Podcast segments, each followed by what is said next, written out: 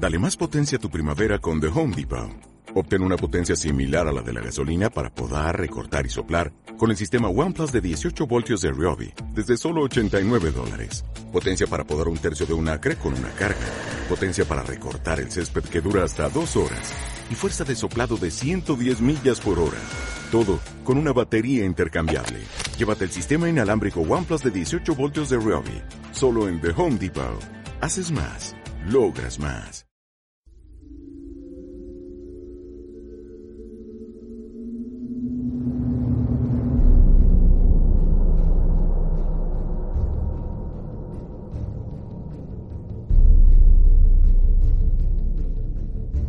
Bienvenidos a todos viajeros del Inmaterim.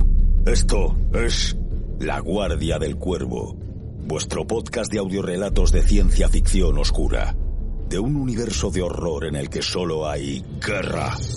De la mano del Corintio, desde la Torre Sombría, último refugio de la humanidad, frente al asedio de los corruptos dioses del caos, de las blasfemias de herejes, traidores y senos, recorreremos historias de leyendas Veremos arder la última iglesia de Terra.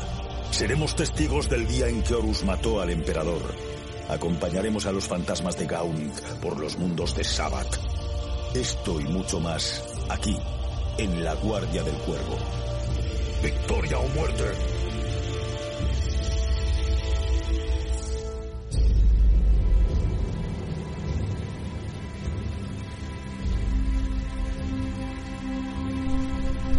Bienvenidos a todos, viajeros del Inmaterion.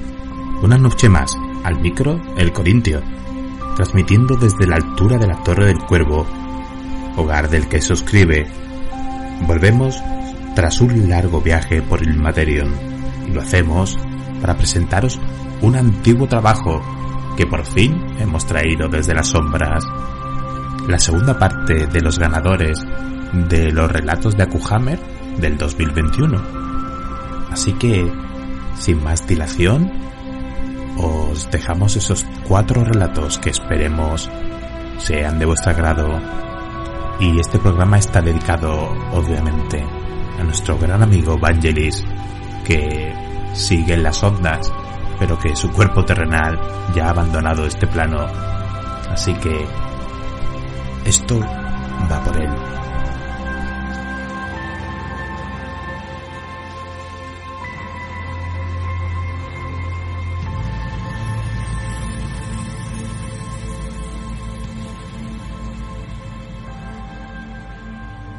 Monstruo de Rafael Barbudo Scott.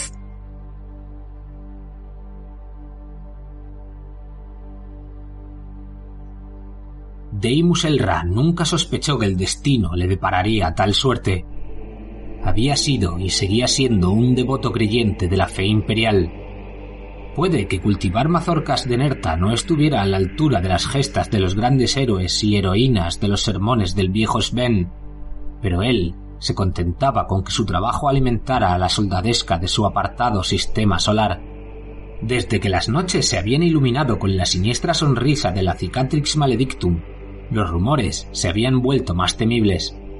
Los pilotos de las lanzaderas comentaban a menudo que los habitantes de Segmenta Angrina tenían suerte de que su planeta estuviera tan apartado y su botín fuera tan intrascendente como para atraer la atención de los enemigos del Imperium. Ojalá hubieran tenido razón. Tenía hambre, sed, y le dolían las muñecas por los grilletes que llevaba demasiado prietos. El trabajo en los campos de cultivo le había hecho crecer corpulento. Puede que le mantuvieran famélico y débil por ello, pero no era su cuerpo lo que habían de temer, lo que él mismo temía. La luz se hizo, penetrando en la estancia y en sus ojos como una hiriente espada de luz rectangular la puerta se había abierto de repente, pero él no podía haberlo sabido. La celda reverberaba constantemente con el zumbido de los inhibidores psíquicos, impidiéndole oír nada más allá de sus confines. Apenas podía oír sus propios pensamientos allí dentro. Se había sentido agradecido por ello. Han llegado, dijo Ricon, el amigo de su padre, con voz apesadumbrada y clemente. Tranquilo, Deimos será rápido. El veterano guardia de las FDP fue el único que se atrevió a entrar en su celda para colocarle el pesado collar de hierro, casi una rueda, al cuello. Los demás esperaron fuera sin dejar de encañonarle, con sus robustos rifles láser y sus corazas de metal temblando visiblemente. Estaba atardeciendo, pero Segmentaria aún brillaba con su fuerte luz anaranjada. El patio de la antigua fortaleza construida a base de bastiones y líneas a aegis abandonadas siglos atrás, estaba desierto a excepción de la nave negra en forma de pájaro que había llegado para posarse como un buitre sobre un cadáver. Ahí traen al brujo. Se congratuló Reglan, el gobernador capataz a cuyo servicio había estado dedicada toda su vida. Las dos personas a su lado no mostraron emoción alguna. El hombre vestía un largo abrigo negro y mantenía la cabeza gacha, con lo que el ala de su sombrero convertía su rostro en una incógnita. La joven de armadura verde esmeralda tenía aspecto aniñado y hermoso. No debía ser mucho mayor que Deimus. A varios pasos de distancia habían reunido a los testigos, una docena de hombres y mujeres junto a quienes había jugado, crecido y trabajado. Fue conducido directamente ante la presencia de los extranjeros y los FDP se apartaron de él algunos con evidente prisa. Prácticamente fue abandonado, solo ante aquellas dos figuras. Interrogadora. Invocó el hombre. Deimus solo se subió un poco más el sayo que colgaba precariamente de su hombro. La joven se le acercó con lentos pasos, arrastrando su capa de terciopelo negro por la tierra. ¿Sabes quién es este hombre? preguntó con dureza. No conocía su nombre, pero sabía lo que significaba el emblema que colgaba de su fajín rojo. Asintió. El inquisidor Vincent Delcroix lleva a cabo la purificación espiritual de este sistema para gloriosa cruzada indómitus del hijo renacido del emperador. Recitó ella con aristocrático desprecio.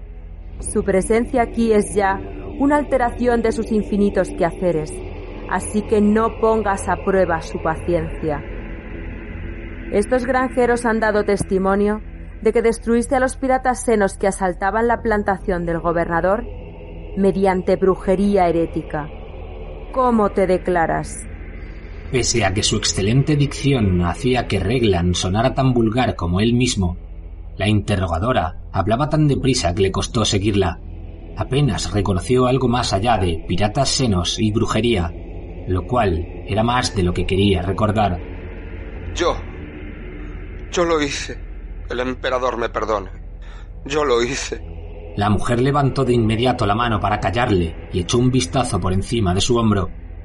El oscuro hombre, que no se había acercado, asintió con un visible movimiento de sombrero y su séquito se adelantó, saliendo a la moribunda luz del sol como una procesión de figuras de muy distinto aspecto.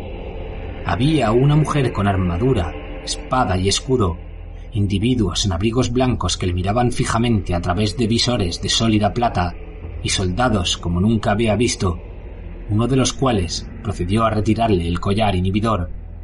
En cuanto aquel artefacto dejó de atenazarle el cuello, la interrogadora abrió las gemas azules de sus ojos de par en par y los de nívea gabardina suspiraron con pavor.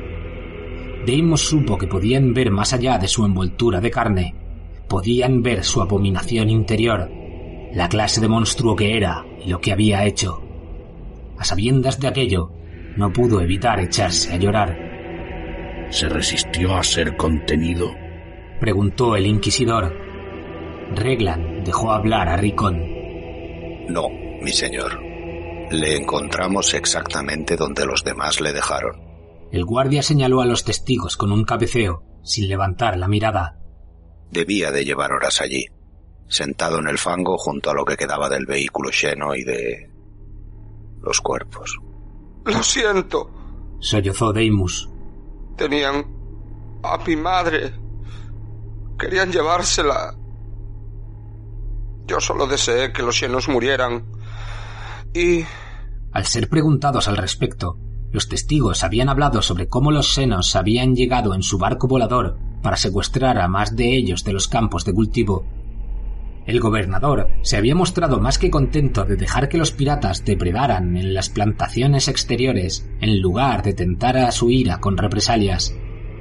Cuando tomaron a la madre de Deimos, Fara, ante sus ojos, estos se habían iluminado con un fuego cegador y el vehículo y sus ocupantes habían estallado en una esfera luminosa junto con la propia Fara. El collar inhibidor le fue colocado de nuevo apresuradamente mientras Deimos se disculpaba y lloraba. Estos testigos bien podrían ser miembros de su secta, dispuestos a desembarazarse del más evidente de sus herejes. Todos serán públicamente incinerados. Sentenció el inquisidor. Ah, qué privilegio ser testigo de vuestra sabiduría, Excelencia. Respondió Reglan extasiado. Este brujo y su aquelarre herético arderán para mayor gloria del dios emperador. Admiro el valor didáctico de una ejecución pública, gobernador, pero la de un brujo capaz de matar con su mente requiere medidas que supervisaré en persona. Sin añadir nada más, el inquisidor ordenó a su séquito embarcar en la nave, llevándose al acusado con ellos. Los testigos imploraron clemencia y declararon su inocencia a voz en grito, pero no les serviría de nada. Lo último que Deimos volvería a ver de su hogar, de su mundo, fue al FDP Ricon deteniendo a sus antiguos amigos mientras les advertía que podían considerarse afortunados de no acabar como él. Deimos aún estaba llorando. Apenas fue consciente de dónde le obligaban a sentarse, con el collar que mantenía su monstruosidad a raya haciéndole tanto daño como los grilletes. Pero nada de eso importaba. Era la clase de bestia contra la que su propia madre le había advertido de niño. Morir sería una liberación. Hubo una sacudida cuando la nave se elevó sobre las estelas de sus motores. Fue solo por ello que se dio cuenta de que el inquisidor estaba sentado frente a él. Todos los demás se habían acomodado al otro extremo del oscuro habitáculo. Hizo cuanto pudo por limpiarse las lágrimas con el harapo con que se vestía. El hombre mantenía su sombrero calado, pero podía sentir su gélida mirada sobre él. Sí, dijo, respondiendo a la pregunta que Deimos no había hecho. Eres un monstruo, una afrenta contra la santidad del Dios emperador de la humanidad. Hubo un silencio, como si aguardara a que él respondiera algo, pero no lo hizo. Era un fiel devoto del dios emperador. Abominaba a la bruja, al seno y al hereje, como era su deber. Que él hubiera resultado ser uno de ellos no cambiaba nada. Su madre así lo habría querido. No empañaría más su memoria. Sin embargo, tras este día no sufrirás más por ser el asesino de tu madre. Tal es la magnanimidad del emperador. En cuanto lleguemos a mi crucero, te ejecutaré yo mismo, lo que te prometo que pondrá fin a tu desdicha. O puedo enseñarte a comprender realmente la clase de monstruo que eres y el indecible horror que infligiste a tu madre en el cuerpo y alma, en cuyo caso te prometo que pasarás el resto de tus días maldiciéndola por haberte engendrado. Deimus jadeó fuertemente espantado por el extraño regocijo con que aquel hombre susurraba acerca de cosas demasiado dolorosas. Ahora te haré la misma pregunta que me hicieron a mí hace 180 años. Prosiguió sin darle tiempo a pensar. Teimus Elra ha muerto hoy. ¿Prefieres ser él o ser mi acólito?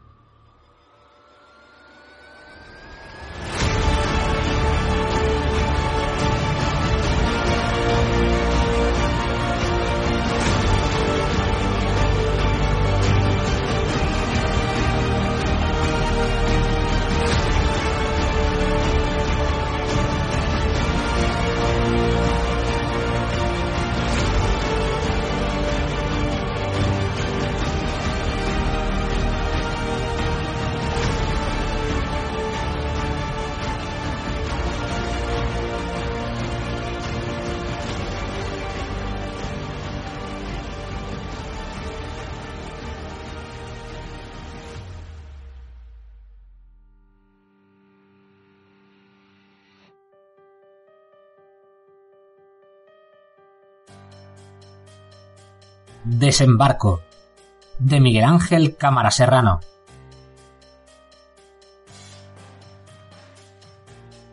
Yo estaba allí el día que la gorgona cayó.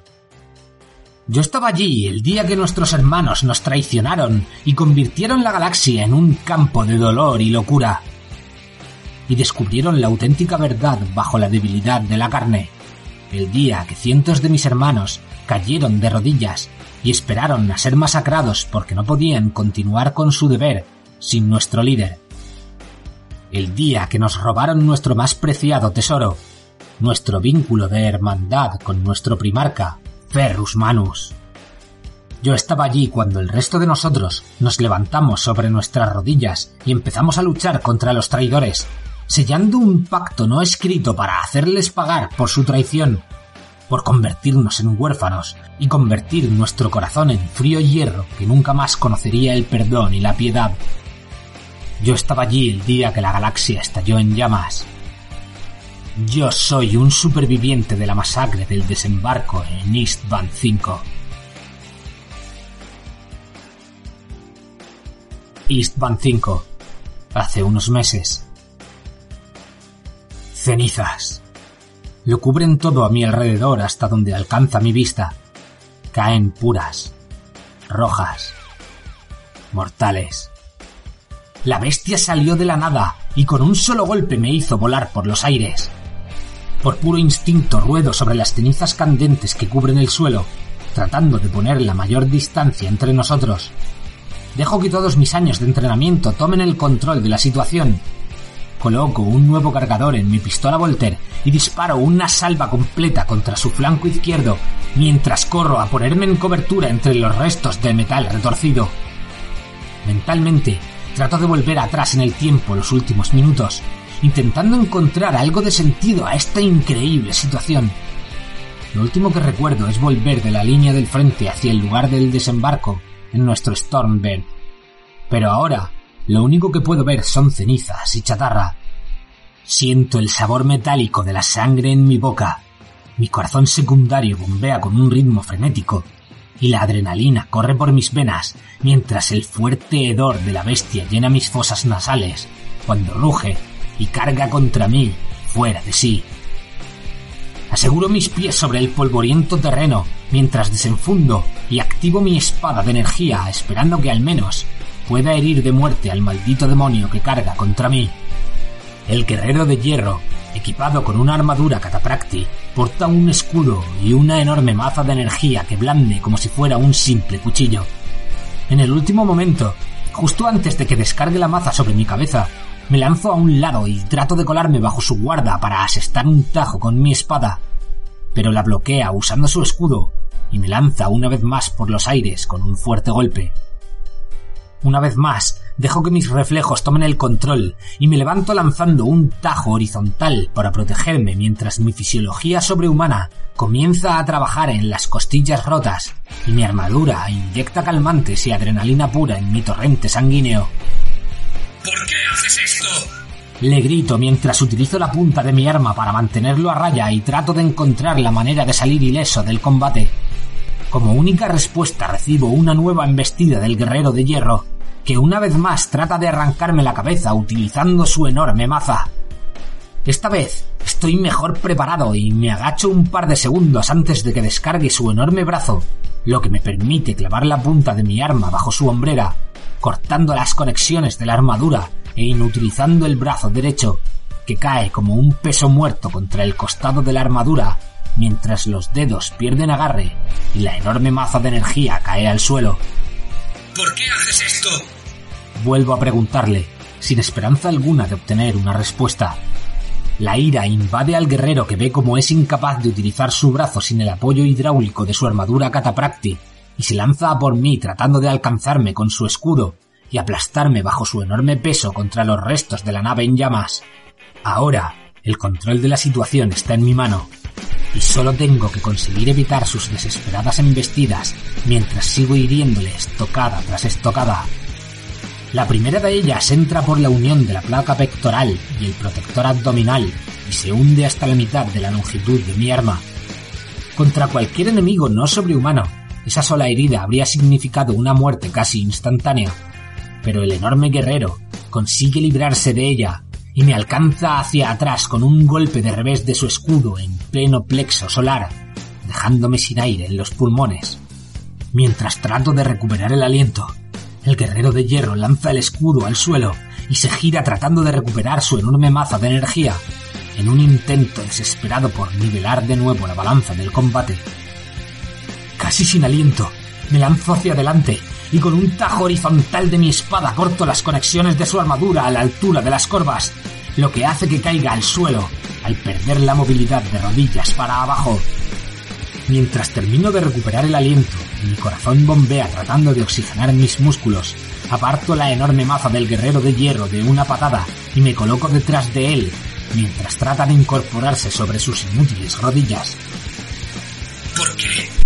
Vuelvo a preguntar mientras coloco la punta de mi espada en el hueco entre su casco y la gorguera de la armadura. Esta vez, la voz de mi antiguo hermano surge clara, pero cargada de rabia. Doscientos años. Llevo dos siglos luchando por él, viendo morir a mis hermanos, a mis amigos y camaradas, viendo cómo avanzamos y subyugamos mundos a base de fuego y muerte para que ahora nos aparten a un lado y nos conviertan en sus perros guardianes, cual pastores. Horus nos ofrece la posibilidad de seguir haciendo lo que mejor sabemos. Y si no eres capaz de verlo, es que estás tan ciego que no mereces vivir. La bilis sube por mi garganta mientras escucho cómo echa por tierra todo en lo que he creído durante los últimos años. Somos máquinas creadas para la guerra, pero no somos unos asesinos desalmados que solo saben matar. El falso emperador nos ha abandonado para refugiarse entre políticos y débiles hombres que jamás sabrán lo que es luchar. Continúa. No daré mi vida ni la de mis hermanos por un débil y miedoso. La rabia me inunda ante las palabras de desprecio hacia el emperador, y antes de poder darme cuenta, hundo mi espada en su cuerpo atravesando sus pulmones y su corazón secundario, e hiriendo mortalmente. ¿Ves? Continúa mientras su boca se llena de sangre. En el fondo tú y yo somos iguales. Solo conocemos la muerte. Mientras mi antiguo hermano agoniza, miro a mi alrededor y solo veo muerte y destrucción. Entre los restos del Stormbird veo los cuerpos de mis hermanos de escuadra, destrozados, mutilados o quemados. La náusea me invade y me quito el casco para poder vomitar y respirar un aire que huele a muerte. Soy Sadrak Meduson, capitán de la décima compañía, y sobre mi arma ensangrentada juro que no pararé hasta destruir a Horus.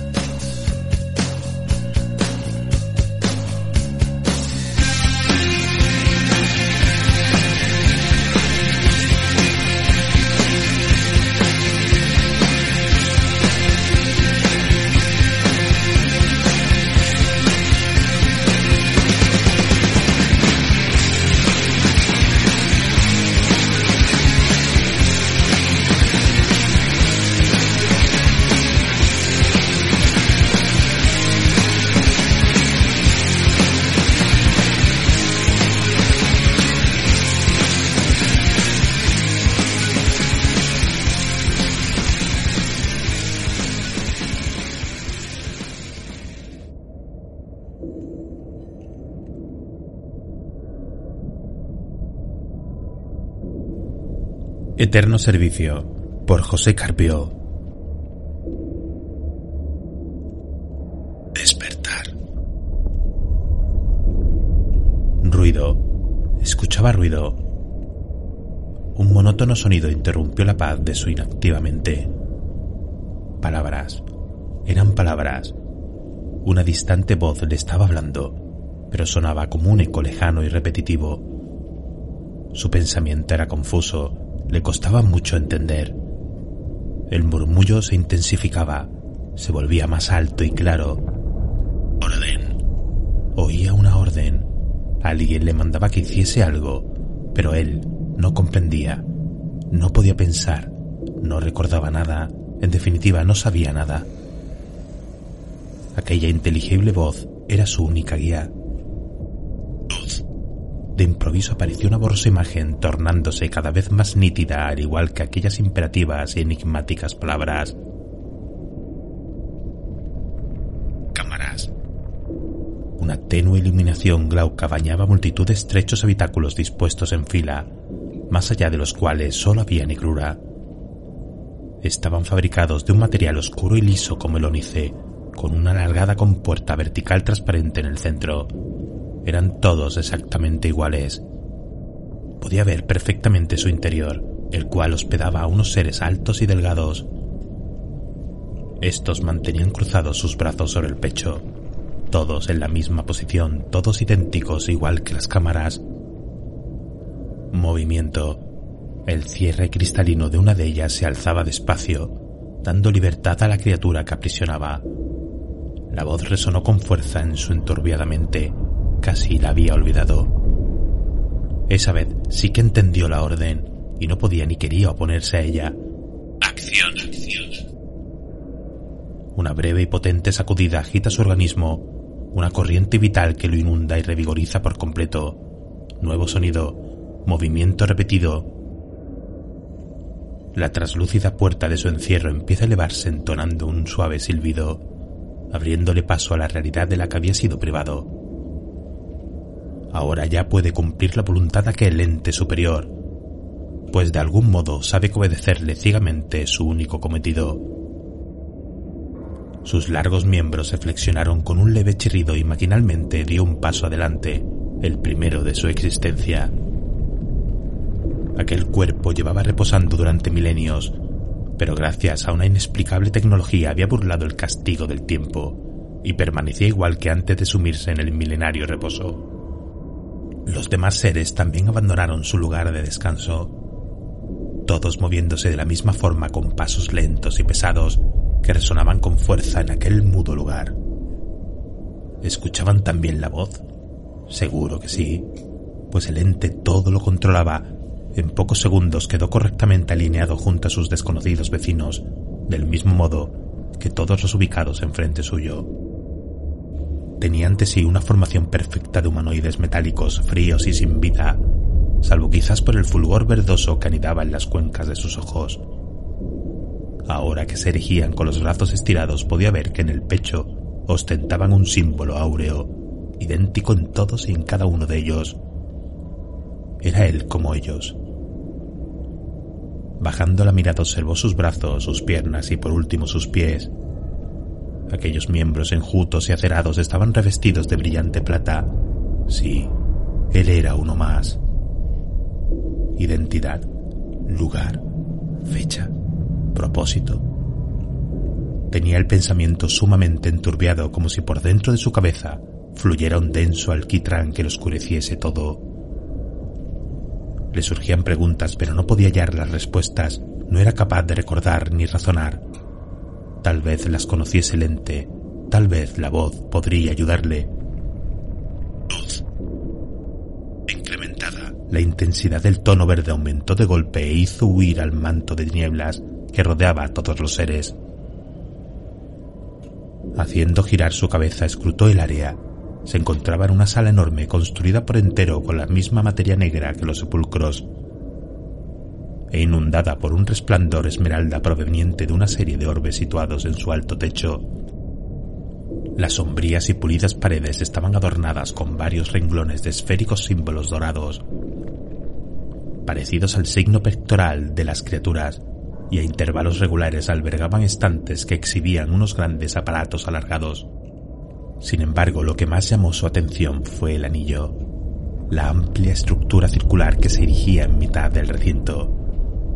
La curiosidad lo impulsaba a acercarse hasta ella, pero en ese momento se percató de que ningún otro de aquellos seres estaba observando el entorno. Sus congéneres permanecían inmóviles cual estatuas. Solo él había roto la inmutable quietud de las filas. Entonces regresó la voz evaporando instantáneamente las preguntas y el deseo de respuestas, dejando solo espacio para un acatamiento absoluto. Aquella entidad suprema empezó a controlar los autómatas como si de títeres se tratase, con una sincronía y perfección tales que rayaban en lo imposible. Las formaciones se dividieron en grupos de seis para después encararse hacia el estante más próximo, marchando alineados hasta alcanzarlo y recoger al unísono los dispositivos. Había decenas y decenas de aquellos aparatos, exactamente tantos como humanoides metálicos. Cada uno tenía asignado el suyo y no hubo ninguna equivocación ni demora en el reparto. Ningún fallo mecánico al recogerlos ni tampoco al portarlos, y ninguno presentaba la menor avería o desperfecto. El número era algo irrelevante, pues aunque hubiesen sido miles o millones se obtendría el mismo resultado. El ente jamás cometía errores. Cuando cada línea recogía sus aparatos, el estante bajaba otra fila de estos para la siguiente, encaminándose cada secteto ya pertrechado en dirección al gran aro, para luego permanecer inmóvil ante él. Aquel repetitivo y ordenado proceso continuó hasta que le llegó su turno. Sus brillantes manos sostuvieron aquel misterioso ingenio, una en la culata y otra bajo un soporte que terminaba en una gran y afilada cuchilla, con un largo cilindro de cristal verde encima del mismo. No sentía su tacto, no sabía si pesaba mucho o poco, ni si estaba frío o caliente, no le importaba.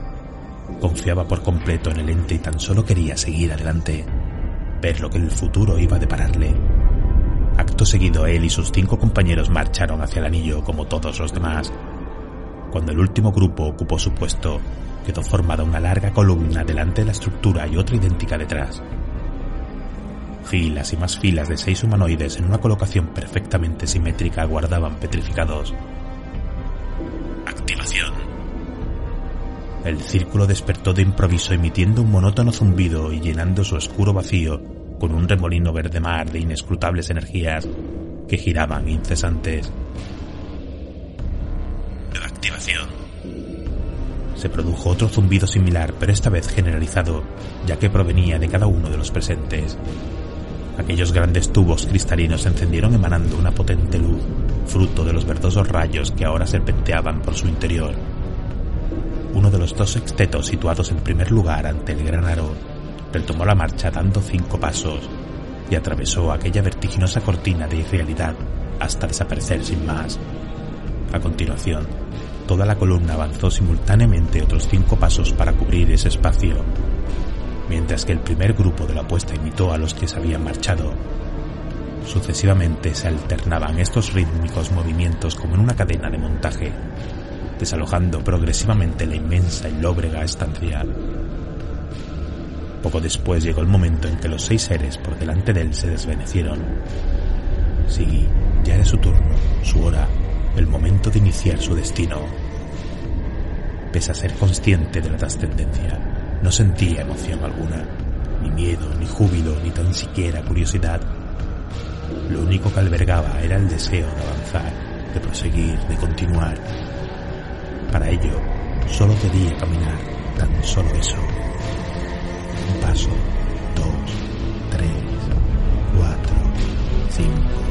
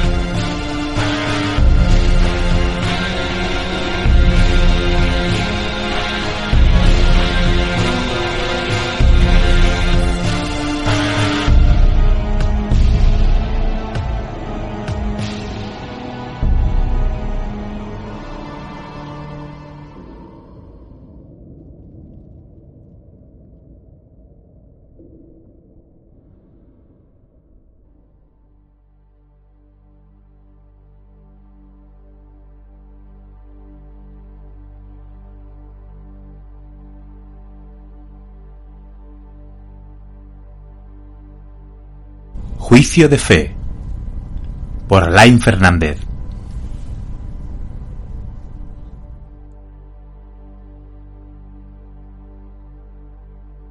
La plaza estaba a rebosar. Una masa ferviente rugía por hacer justicia. Horribles desgracias estaban ocurriendo en el planeta. Solo podía deberse a un castigo del dios emperador por sus pecados.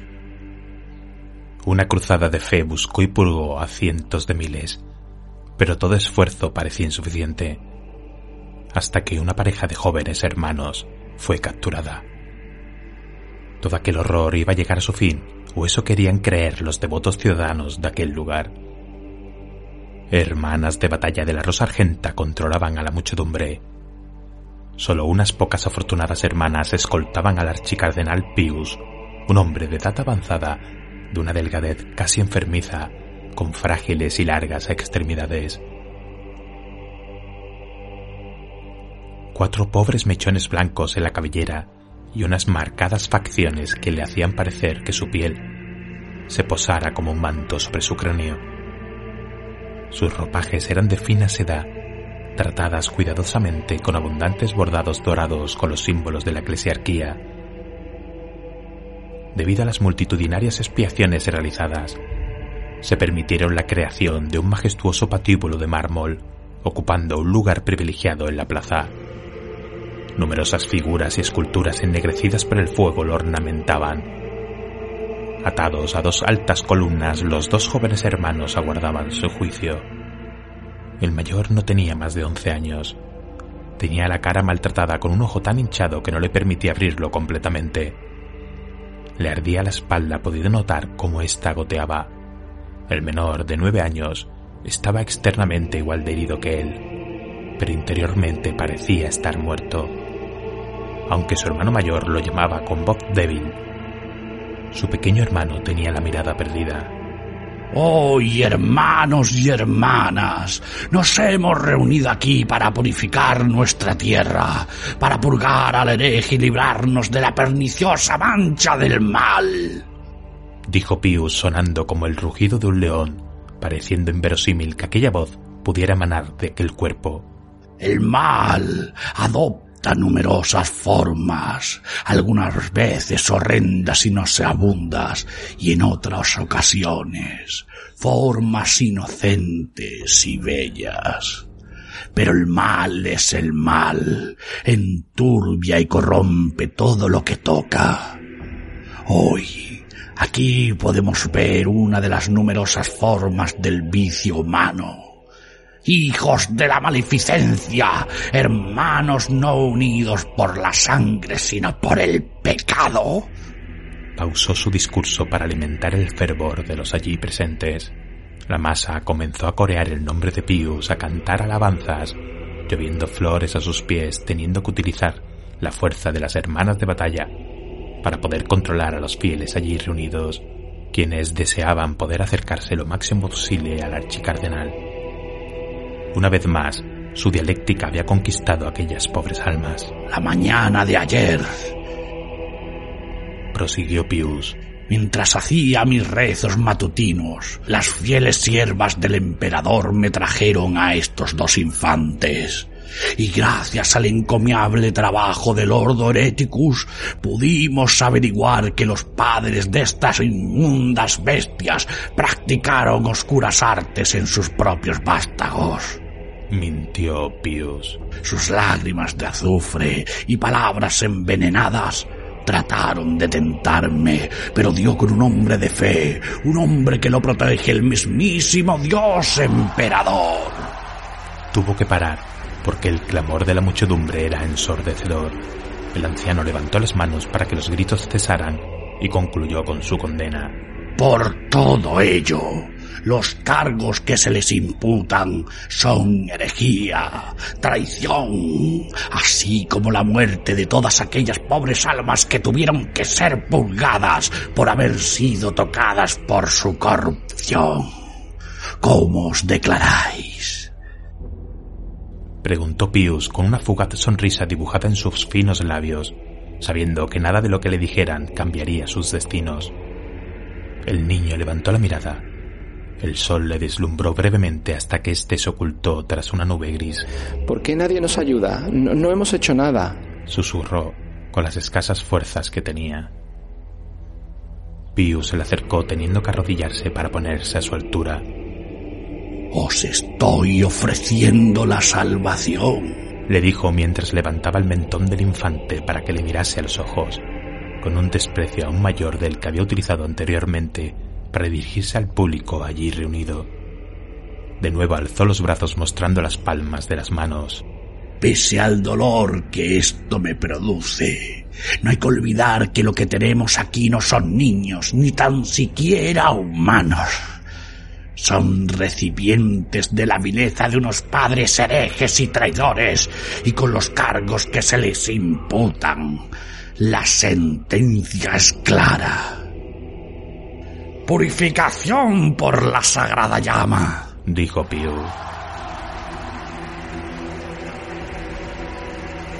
El clamor ante la condena fue atronador.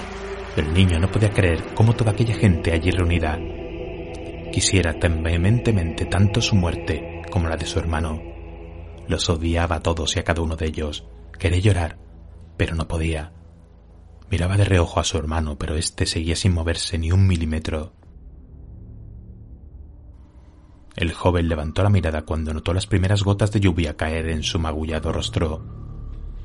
Ante él, una hermana de las hermanas de batalla de rostro duro con tres cicatrices que le cruzaban la cara, le apuntaba con un lanzallamas. Sonidos de campanas atronaban de la Catedral Maximus, siendo transportado ese campaneo por los altavoces instalados en las distintas ciudades del planeta. Se acabó, pensó el chico, pero cuando vio a la mujer apuntarlos, un sonido parecido al de un trueno le sobresaltó, partiendo en ese momento a la hermana por la mitad. Rugidos similares se escucharon en la plaza, comenzando la gente allí reunida a huir y gritar de pánico. Pius estaba más pálido de lo habitual, presa del miedo, se orinó encima. Fue en ese momento cuando el joven notó una vibración en el suelo del patíbulo, un martilleo constante de unos pasos que se acercaban por su espalda, y volvió a asustarse cuando los rifles Volter volvieron a rugir, esta vez a escasos metros de él para terminar con las hermanas encargadas de proteger al sacerdote las cuales no habían reparado de que los astartes estuvieran tan cerca de ellas. El muchacho, pese a haber oído hablar de los ángeles de la muerte del emperador, pensaba que eran mitos de una era pasada. Ahora se alzaban amenazantes sobre Pius portando una armadura de color azul medianoche, con rayos que se dibujaban caprichosamente sobre ella, pareciendo un reflejo de la tormenta que se desarrollaba sobre ellos. Sus pertrechos estaban generosamente adornados con restos humanos de todo tipo, teniendo uno de ellos una capa confeccionada de rostros ciegos y mudos. Sus cascos le recordaban a una calavera de la que brotaban dos alas de murciélago. Parece agarrar sutilmente a Pius del brazo, pero fue consciente de que esto no era así cuando éste intentó zafarse de aquella presa y vio como el brazo se le quebraba. El gigante se giró mirando al niño directamente a los ojos rojos de su casco. Se acercó, decidido a él, arrastrando a Pius como un saco de patatas. El astarte se agachó, agarrando el cuello de Pius como si fuese el de un conejo con su, mano libre se desabrochó su casco, dejándolo cuidadosamente en el suelo. Ahora un rostro no menos pálido que el de la calavera de su casco miraba al chico, con unos ojos tan negros como el frío espacio. Esto esto es lo que te ofrece el imperio, dijo con una voz profunda el gigante.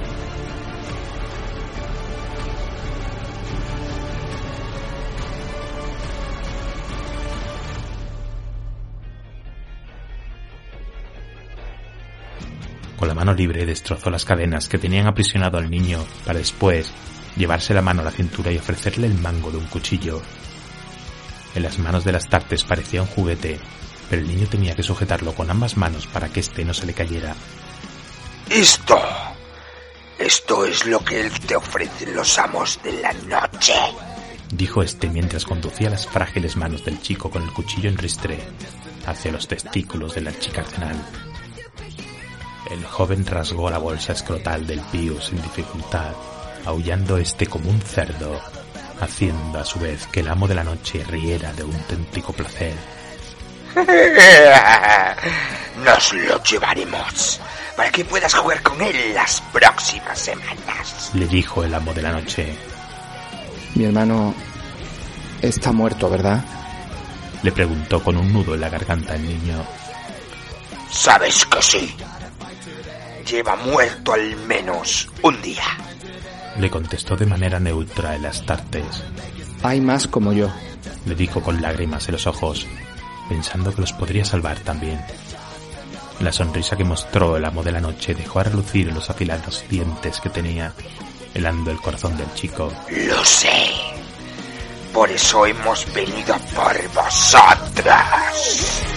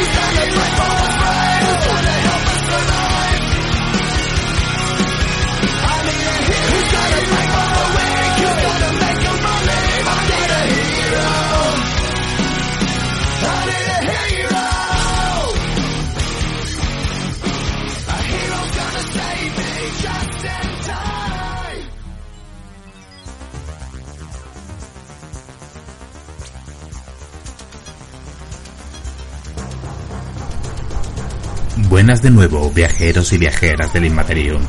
Esperamos que hayáis disfrutado de este programa tan especial y que los relatos hayan sido de vuestro agrado. Llevamos mucho tiempo en las sombras y en nuestros viajes hemos tenido que hacer frente a innumerables contratiempos, sorteado grandes peligros y conocido a personajes con muchas historias que contar. Agradecer la paciencia de todos los que estaban deseando escuchar estos relatos, en especial a los autores que han sido los protagonistas con sus historias de este programa. Agradecerle enormemente a Kuhammer la confianza que ha depositado en nosotros. Todo un honor ser elegidos para ficcionar estas historias que hemos hecho tarde, pero lo mejor que hemos podido para todos los aficionados y aficionadas de este trasfondo de Warhammer 40.000. Y dentro de muy poco volveremos con más relatos de los amos de la noche y de las historias que tenemos pendientes y que hemos comenzado hace no mucho. Agradecerles a todos nuestro Patreon el apoyo que nos brindan. Y sin más, nos despedimos desde la Torre del Cuervo, vuestro podcast de ciencia ficción oscura y grimdark, en el que todo es guerra. Así que nos escuchamos en breve. Sed felices y victoria, muerte. Nos vemos en los cielos.